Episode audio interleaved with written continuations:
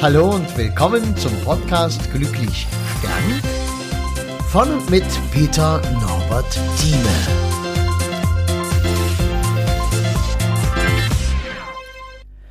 Ja, hallo und äh, ganz herzlich willkommen.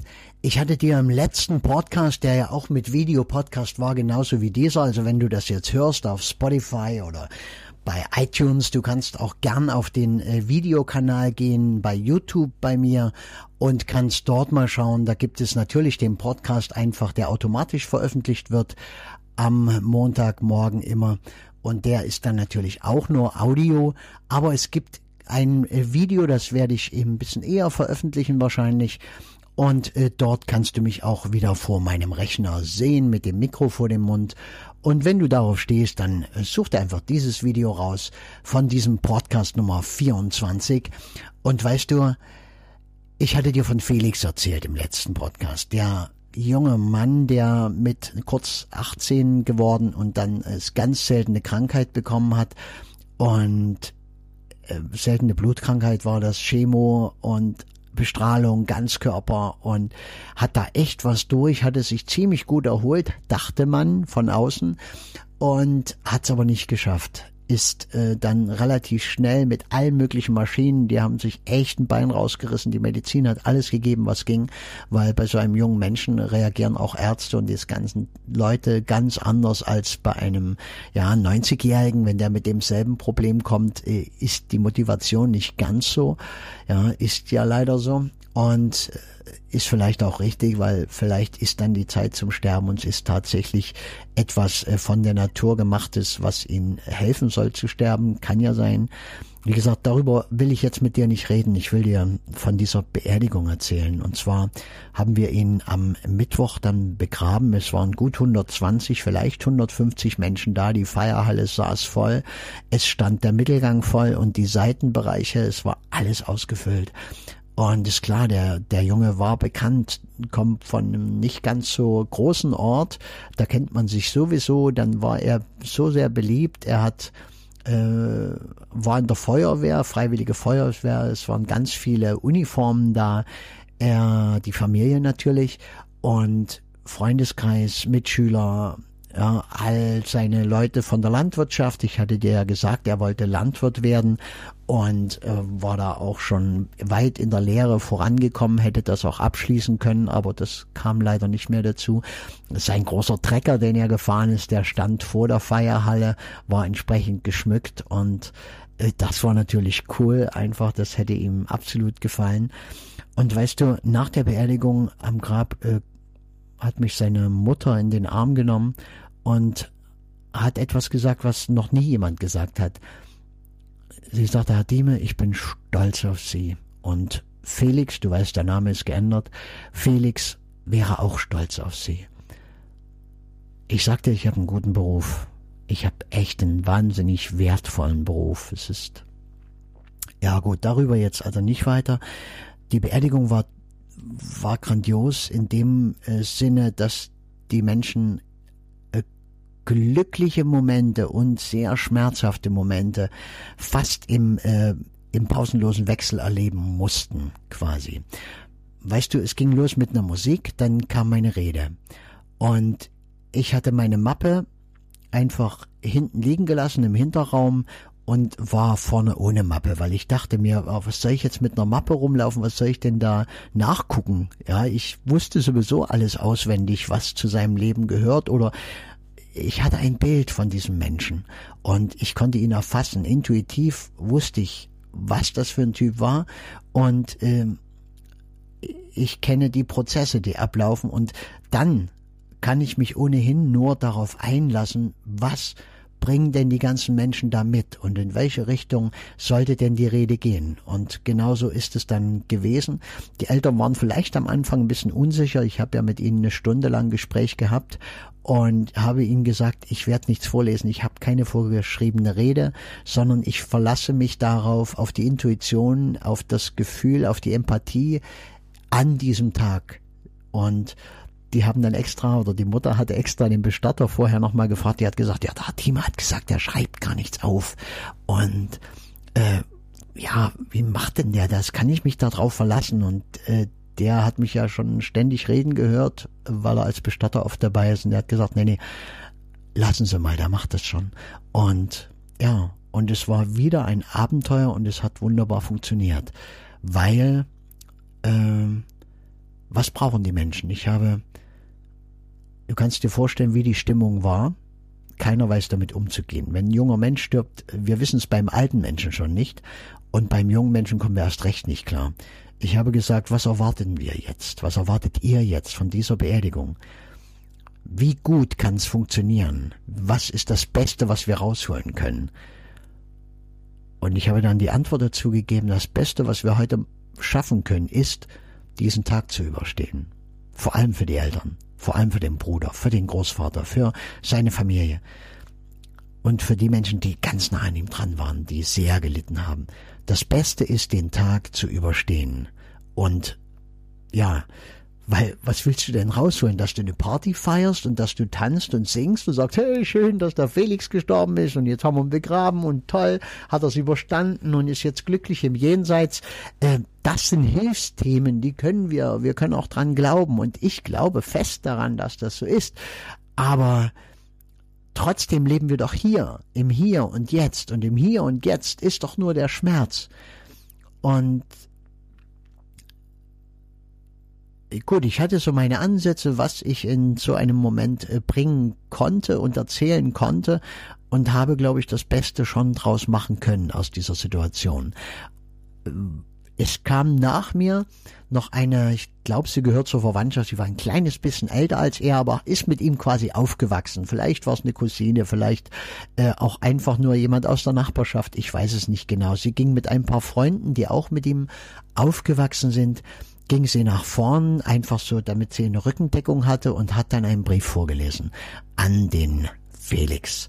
Und sie hat erzählt, was sie als Kinder gespielt haben, wie sie zusammen Schneeballschlachten gefochten haben, wie sie zusammen Schneehäuser gebaut haben, wie die eingebrochen sind, wie sie sie wieder aufgebaut haben, wie er äh, immer auch ein Anführer war, wie er seine Rekruten hatte, wie man bei ihm für den Rasenmähertraktor seines Vaters den Führerschein machen musste, damit man damit auch übers, äh, über die Wiese fahren durfte. Hat er Führerschein machen lassen und das selber koordiniert. Also es war schon ganz besonders und das geht natürlich zu Herzen und das ist das, was ich dir sagte am Anfang, ein Wechselbad der Gefühle, weil es waren Dinge, über die man eigentlich, wo sich das Herz erwärmt, wo wo ein Schmunzeln kommt, auch seine Art und Weise, wie er so war mit seiner Gitarre und äh, was da abgegangen ist und, und die schönen Erinnerungen, die es da gab und die auch einfach zum Lachen waren, weil wir sind halt Kinder, na äh, und und äh, wenn da ein Rockkonzert äh, im Wohnzimmer abgehalten wird und die Eltern müssen sich das dann anhören und stehen um das Sofa ringsrum gruppiert und die Kids versuchen Christina Stürmer zu performen, sicherlich nicht in einer wahnsinnig hohen Qualität, aber mit Applaus, der ihnen sicher ist, das sind Erinnerungen, weißt du? Und sowas hat sie halt alles erzählt, dabei war manchmal die Stimme weg, kannst du dir auch vorstellen, spielt aber keine Rolle, auch wenn du mal so etwas machen musst, weil du einen wichtigen Menschen verlierst, trau dir's zu, trau dir's zu, einen Brief zu schreiben zum Beispiel, ist eine gute Form. Und diesen Brief dann vorzulesen. Du kannst mit einem Pfarrer oder mit einem Redner sowas immer vereinbaren natürlich, wenn du nicht zur Familie gehörst, red mit den, mit der Familie darüber, ne, mit dem Partner oder den Eltern, den Kindern, keine Ahnung, wer dort verantwortlich ist und sag, hey, du willst das gern und der Mensch ist dir doch so wichtig und du hast da was geschrieben. Persönlich, es ist, es ist einzigartig und ja, das kam also als Ergänzung, wie gesagt, war sehr dramatisch, aber auch sehr wohltuend. Und dann hatte, glaube ich, der Onkel war es von Felix, der hat noch einen Videofilm gedreht. Also gedreht nicht, gedreht war das ja schon. Die Videos, die wir halt heutzutage so haben, wenn unsere Kinder aufwachsen. Es gibt Videomaterial in Größenordnung, meistens gar nicht verarbeitet, irgendwo auf dem Rechner. Und er hat sich hingesetzt, bestimmt Tage dran gesessen und hat einen Videofilm von ein paar Minuten Länge gemacht, wo man den ganz kleinen Felix mit seinem blonden, lockigen Haar wie ein kleiner Engel äh, sieht mit äh, seiner kindlichen Sprache und dem Staunen und das, was halt Kinder so haben. Der Mutter hat es in dem Moment nochmal das Herz zerrissen und äh, weil sie ihren kleinen Felix dort sah und ja und dann kam aber auch Momente, wo es einfach lustig war. Ich, ich war zum Schmunzeln, zum Lachen äh, mit der Gitarre und mit, mit seinen Bienen und äh, seine Sprache die Witze, die er gemacht hat. Und es, es war fantastisch und, und tat wahnsinnig weh. Und ich habe die Menschen darauf vorbereitet, habe gesagt, das wird fantastisch werden, ihr werdet schmunzeln, lachen müssen, weil ihr Felix so seht, wie er war und wie ihr ihn gekannt habt. Und euch wird's das Herz zerreißen, weil ich bewusst wird, er ist nicht mehr da und was das für ein Schicksal ist. Ja, das mussten sie also dann, war dann durch und ja, danach sind wir ins Grab gegangen und dort ähm, hatte ich, das mache ich immer am Grab, eingeladen, sich so zu verabschieden, egal woran man glaubt, als würde der Verstorbene das hören, als würde man direkt sich von dem Menschen nochmal verabschieden. Und äh, das äh, einzigartig, weil nicht einfach ans Grab gehen, Blume rein, irgendwie, ja gut, und jetzt sehen, dass ich wegkomme, sondern mit Bewusstheit dort ankommen.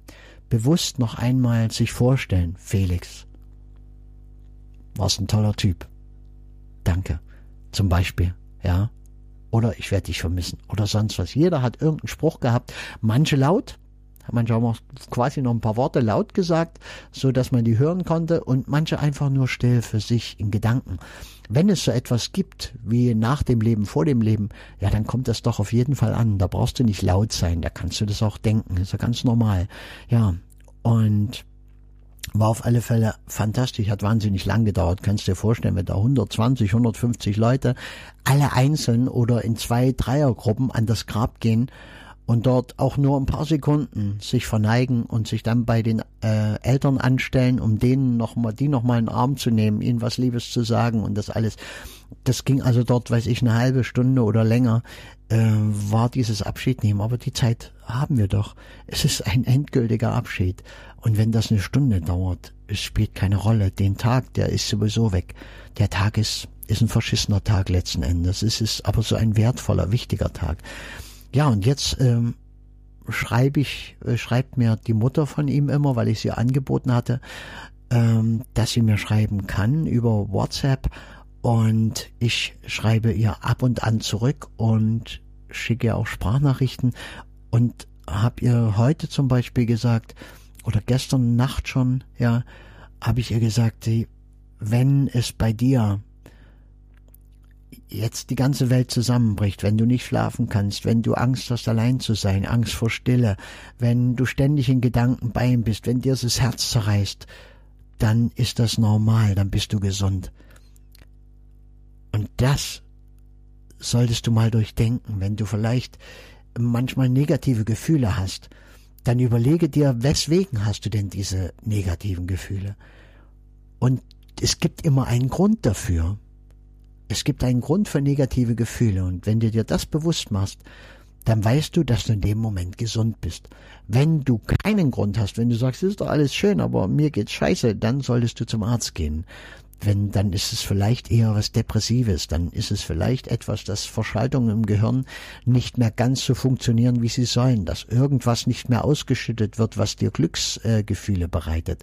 Da gibt's chemische Ursachen manchmal dafür, ja, und äh, das hat dann nichts mit der Psychologie der Art deines Denkens zu tun, sondern dann ist es vielleicht biologisch und dann scheu dich nicht. Also wenn du ein ganz normales Leben hast, bist aber trauriger als alle anderen, ähm, ja, dann versuch's mit mit einer anderen Art zu denken oder lass dich mal untersuchen und red mal mit jemandem drüber, der so etwas studiert und gelernt hast, hat.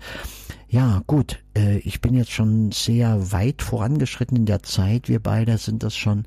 Ich danke dir, dass du da warst und äh, dann bis zum nächsten Mal. Mach's gut. Tschüss.